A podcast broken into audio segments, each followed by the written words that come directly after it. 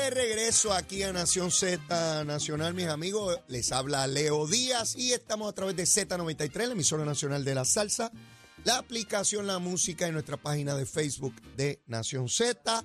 Y ya saben, el domingo 19 de marzo, todos, todos al Estadio Irán Bithorn y a Nacional de la Salsa. Bien chévere, vamos para allá a pasarla bien. Tremendo domingo que nos espera. Ya está ahí cerquita, ya mañana estamos en marzo. Así que ya prontito estamos.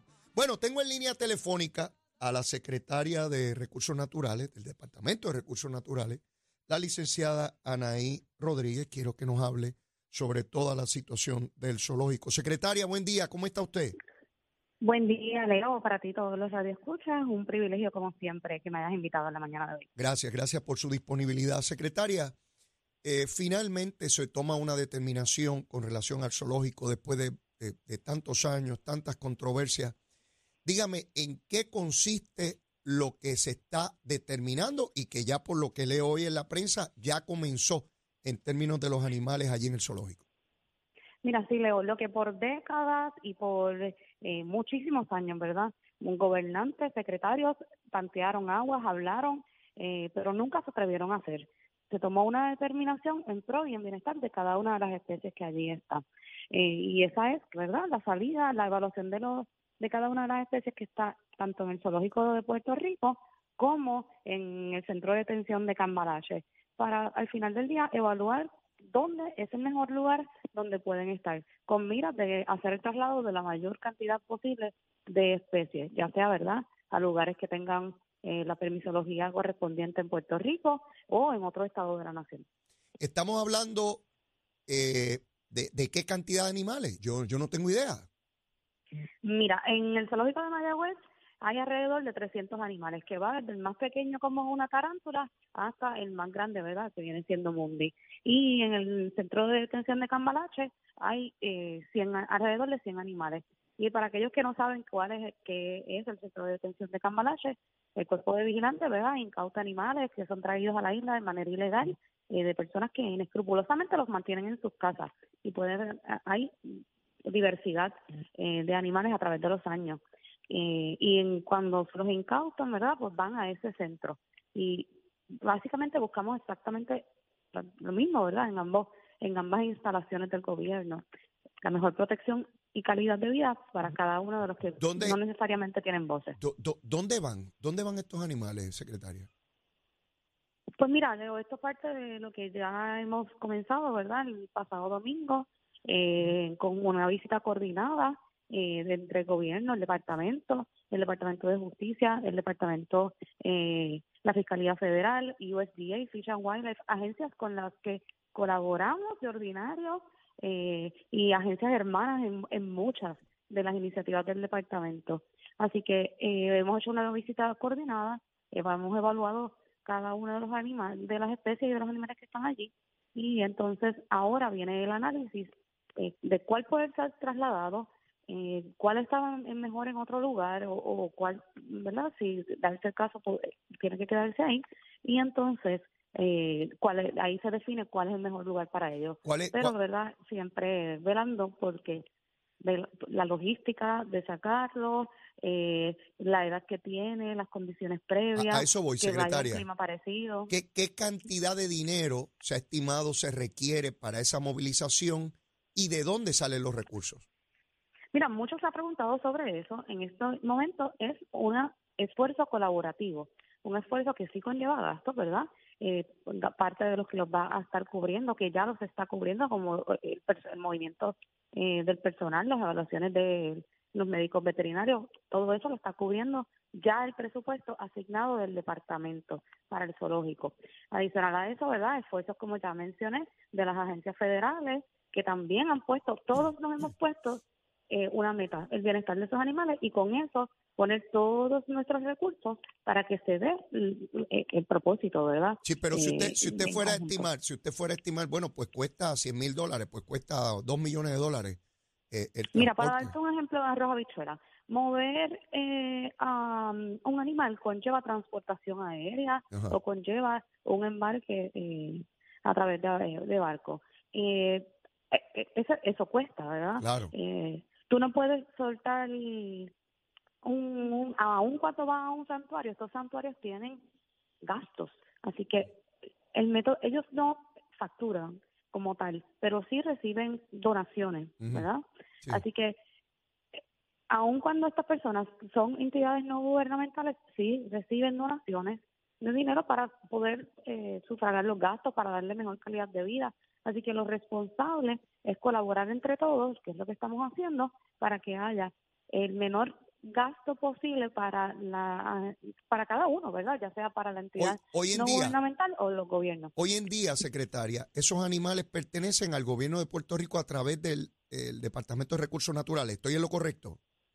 Sí, tras el paso del huracán María, ya el zoológico estaba cerrado y le fue traspasado entonces eh, el zoológico de Puerto Rico, ya eh, cerrado. Una vez se trasladen estos animales a las instituciones que correspondan, ¿el gobierno de Puerto Rico deja de ser el titular de esos animales? Eso es correcto, ahí, ¿verdad? Parte ahí, cesan, ahí cesan las responsabilidades sobre ellos económicas, de cuidado de todo. Una vez se trasladen y se ubiquen donde van a estar, se acabó la responsabilidad del gobierno de Puerto Rico. Estoy, estoy bien. Está claro, Leo. Ok. ¿Qué, en el lugar donde ellos se encuentran, la titularidad de esos terrenos, ¿a quién corresponde? Al gobierno de Puerto Rico. ¿Y qué se va a hacer con esos terrenos? ¿Cuántos terrenos es? Mira, desde que yo fui nombrada a ocupar la silla, el gobernador tenía dos cosas claras. Eh, que el proyecto era uno prioritario mm. y la instrucción fue velar por el bienestar de cada una de las especies. Pero adicional a eso, que hubiera una reconceptualización, y yo siempre he hablado sobre una reconceptualización del espacio, un mm. rediseño del espacio, eh, en bienestar de uno de las especies y dos, de que no fuera eh, lo que ha pasado por, en, otras administraciones, ¿verdad? Que se quedan los espacios del gobierno abandonados, eh, como escombros, edificios inutilizables, y que eso era una prioridad para el gobernador, que eso no sucediera.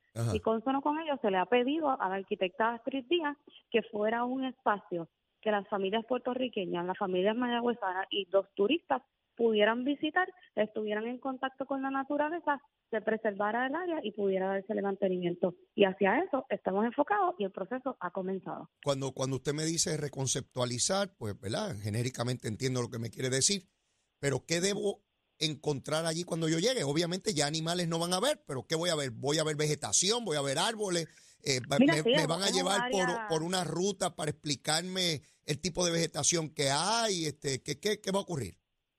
la posibilidad de todo eso está diseñada ya.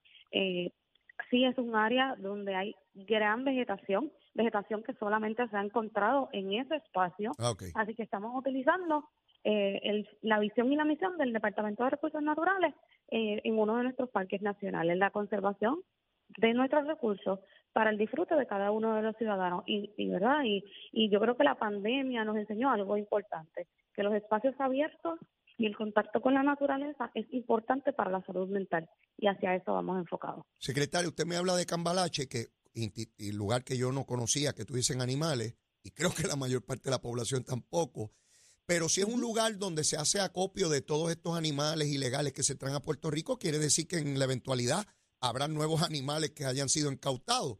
¿Qué va a ocurrir? ¿Se vuelven a llevar a Cambalache y de ahí a, a lugares fuera de Puerto Rico? ¿Cómo se va a tramitar eso? Pues mira, al final del día lo que buscamos es, hay, hay especies, ¿verdad?, que pueden ser liberadas, igual que en el zoológico. Hay mm. especies que pueden ser liberadas y eso es parte del análisis. Si hay una especie que es endémica y que no afecta ni nuestra flora ni nuestra fauna, pues entonces vamos a proceder con la liberación de ella. Eh, y lo mismo en Cambalache. Hay personas que tienen, eh, por decirte, ¿verdad?, que ponen en una jaulita como si fuera un periquito, una cotorra puertorriqueña. Mm. Eso no puede, eso no está bien pues cuando eh, eh, empieza el proceso de investigación se lo llevan a Cambalache, pero esa cotorra puertorriqueña puede estar liberada. Así que hacia pues depende de la especie que estemos eh, trabajando, pero hay ocasiones en, en, épocas pasadas que han llegado leones, osos, pues ese tipo de animales, pues entonces tendría que salir nuevamente a, a, los santuarios. Por eso es que es importante, ¿verdad?, que mantengamos comunicación, alianza, eh, con las diferentes agencias y con las entidades no gubernamentales para que no vuelva a suceder lo que sucedió por el, secretaria, tras el paso del tiempo. ¿Qué tiempo usted estima eh, que, que tardará la conclusión del traslado de estos animales? Mira, ya llevamos meses hablando eh, y ya eh, ha comenzado el proceso presencial. Así que el proceso presencial debe durar alrededor de tres a cuatro meses. Ok. O sea que para verano ya, para verano ya no debe haber animales allí. Yo creo que para verano es una buena fecha para decir que eso es correcto. Ok. Eh, hoy uno de los periódicos da cuenta de una investigación que hacen las autoridades federales eh, y me llamó la atención porque hablan de, de posible eh, encausamiento criminal o civil para personas que atendieron el, el, zoológico y habla de ciertos años, particularmente cuando estaba el después del huracán. ¿Qué, ¿Qué hay con relación a eso, secretaria? Mira, el zoológico de Mayagüez ha tenido señalamientos desde el 2012, desde tarde en el 2012. Eh, ciertamente por años hemos visto lo que la decadencia cómo ha ido evolucionando eh, el zoológico de Mayagüez hasta convertirse en lo que eh, hemos visto recientemente. Ciertamente el Departamento de Recursos Naturales se encuentra en colaboración y apoyo al, a cada una de las investigaciones a nivel estatal y a nivel federal. Esos son procesos que corren aparte ¿verdad? Y, estamos colaborando con todos los procedimientos. Desde, desde el 2012 hay señalamientos del gobierno federal en cuanto, en cuanto al zoológico o del gobierno estatal. Sí, sí, Leo, de, de, ¿verdad? De ambos. Investigaciones donde hay señalamientos sobre una década, Una década, una década completa en señalamientos y no se había hecho nada. Por eso es que, ¿verdad? Y, y yo aprovecho la oportunidad para agradecer al gobernador Pedro Pierluisi en haber tomado eh, una decisión no necesariamente eh, popular, ¿verdad? Eh, pero la decisión correcta eh, en pro y en bienestar de cada uno de estos animales. Ya el tiempo eh, estaba era era suficiente para el zoológico de Mayagüez y las ciudades de avanzada se están moviendo a lo que estamos haciendo y Puerto Rico no se podía quedar atrás.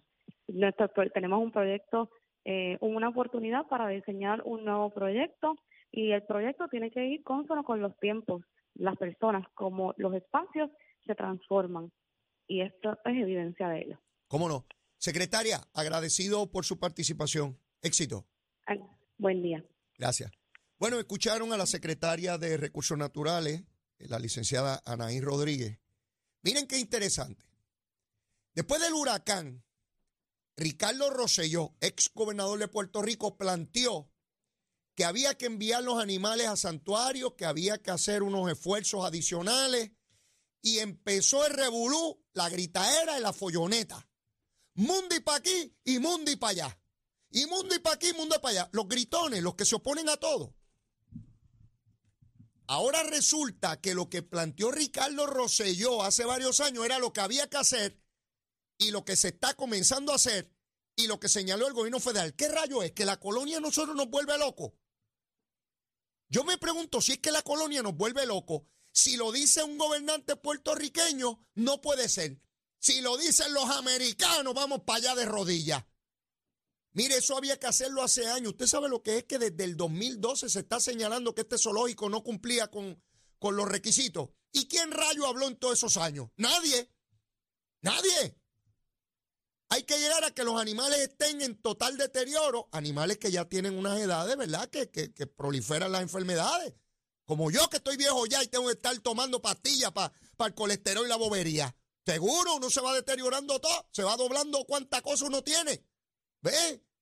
Pues los animales eso es igual.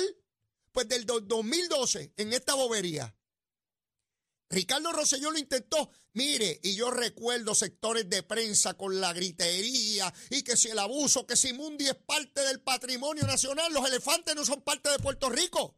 Digo, aunque hay algunos que parecen elefantes, pero no lo son. ¿Sí?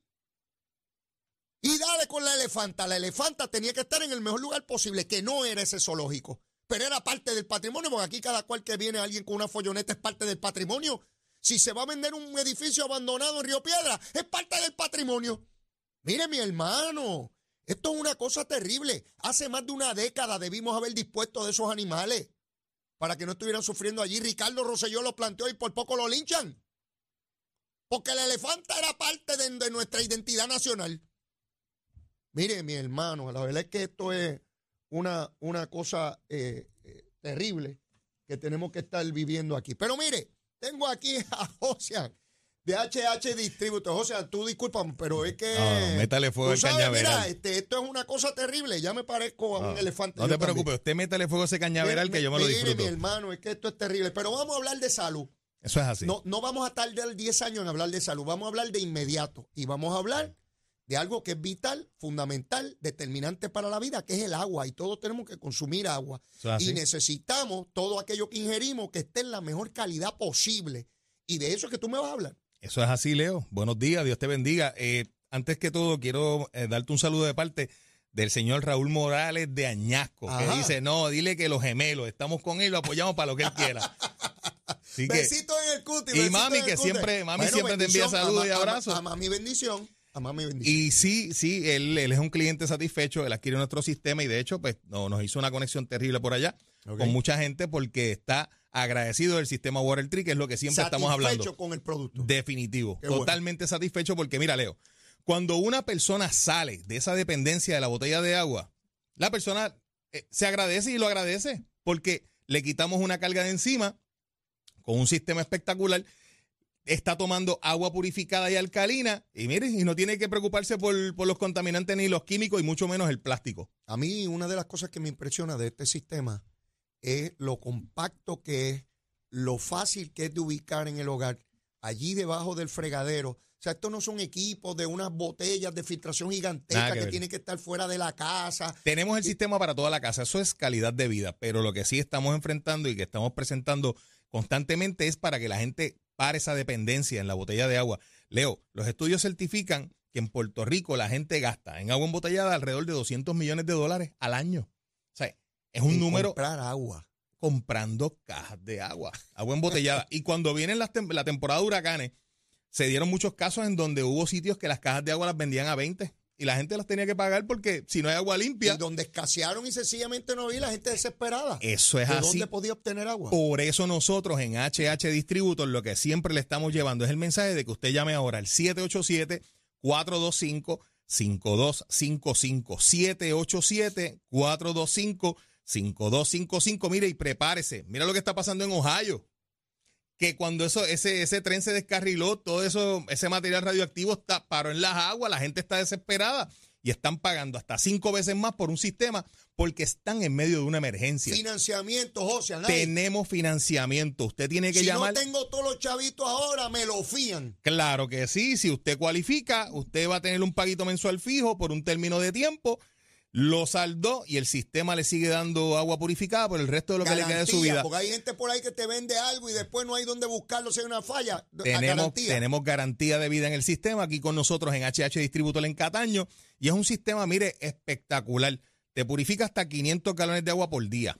Es el único en el mercado que te da agua alcalina, pH de 9 y agua pH neutral para tomar, cocinar y guardar.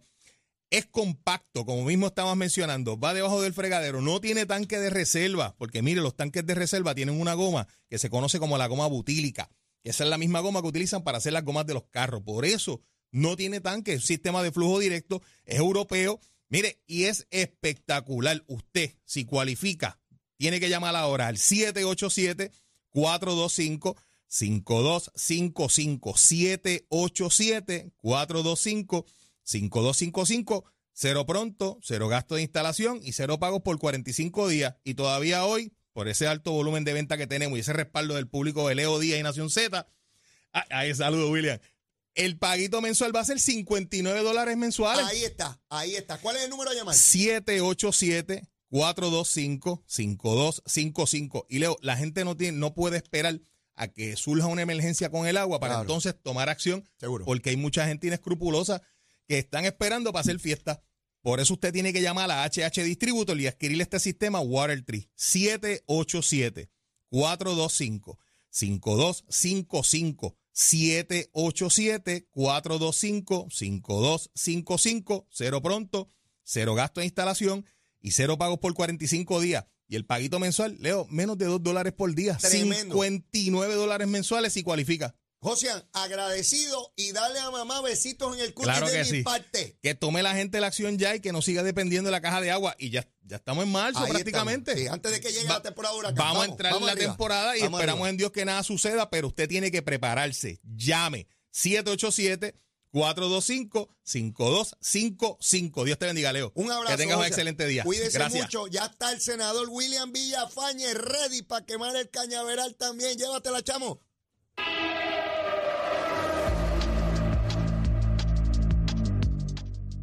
Buenos días, Puerto Rico. Soy Manuel Pacheco Rivera con la información sobre el tránsito. A esta hora de la mañana continúa el tapón en la mayoría de las carreteras principales del área metropolitana, como es el caso de la autopista José de Diego entre Vega Alta y Dorado y desde Toa Baja hasta el área de Torrey en la salida hacia el Expreso Las Américas. Igualmente la carretera número 2 en el cruce de la Virgencita y en Candelaria en Toa Baja y más adelante entre Santa Rosa y Caparra. La PR5, la 164 y la 167 desde Naranjito, así como algunos tramos de la PR5, 167 y 199 en Bayamón. Además, la avenida Lomas Verdes entre la American Military Academy y la avenida Ramírez de Arellano. La 165 entre Cataño y Guaynabo en la intersección con la PR22. El expreso Valdoriotti de Castro desde la confluencia con la ruta 66 hasta el área del aeropuerto y más adelante cerca de la entrada al túnel Minillas en Santurce. El ramal 8 y la avenida 65 de Infantería en Carolina. El expreso de Trujillo en dirección a Río Piedras. La 176, 177 y la 199 en Cupey, así como la autopista Luisa Ferré entre Montelledra y la zona del Centro Médico en Río Piedras y más al sur en Caguas. Además, la tenista desde la colindancia desde Juncos y Gurabo hasta la intersección con la 52 y la número 1. Ahora pasamos al informe del tiempo. El Servicio Nacional de Meteorología pronostica para hoy condiciones de buen tiempo con una mañana mayormente soleada. Una vez entrado el día se espera se desarrollen algunos aguaceros a través de sectores del interior y oeste de la isla, sin embargo no se espera acumulación de agua significativa. Los vientos estarán del noreste de hasta 12 millas por hora, mientras que las temperaturas estarán en los altos 80 grados en las zonas costeras y en los medios a altos 70 grados en las zonas montañosas. Hasta aquí el tiempo les informó Emanuel Pacheco Rivera. Yo les espero en mi próxima intervención aquí en Nación Z Nacional, que usted sintoniza por la emisora nacional de la salsa Z93. Hablándole claro al pueblo. Nación Z Nacional, soy Leo Díaz. Buenos días a todos. Leo Díaz, en Nación Z Nacional, por la Z.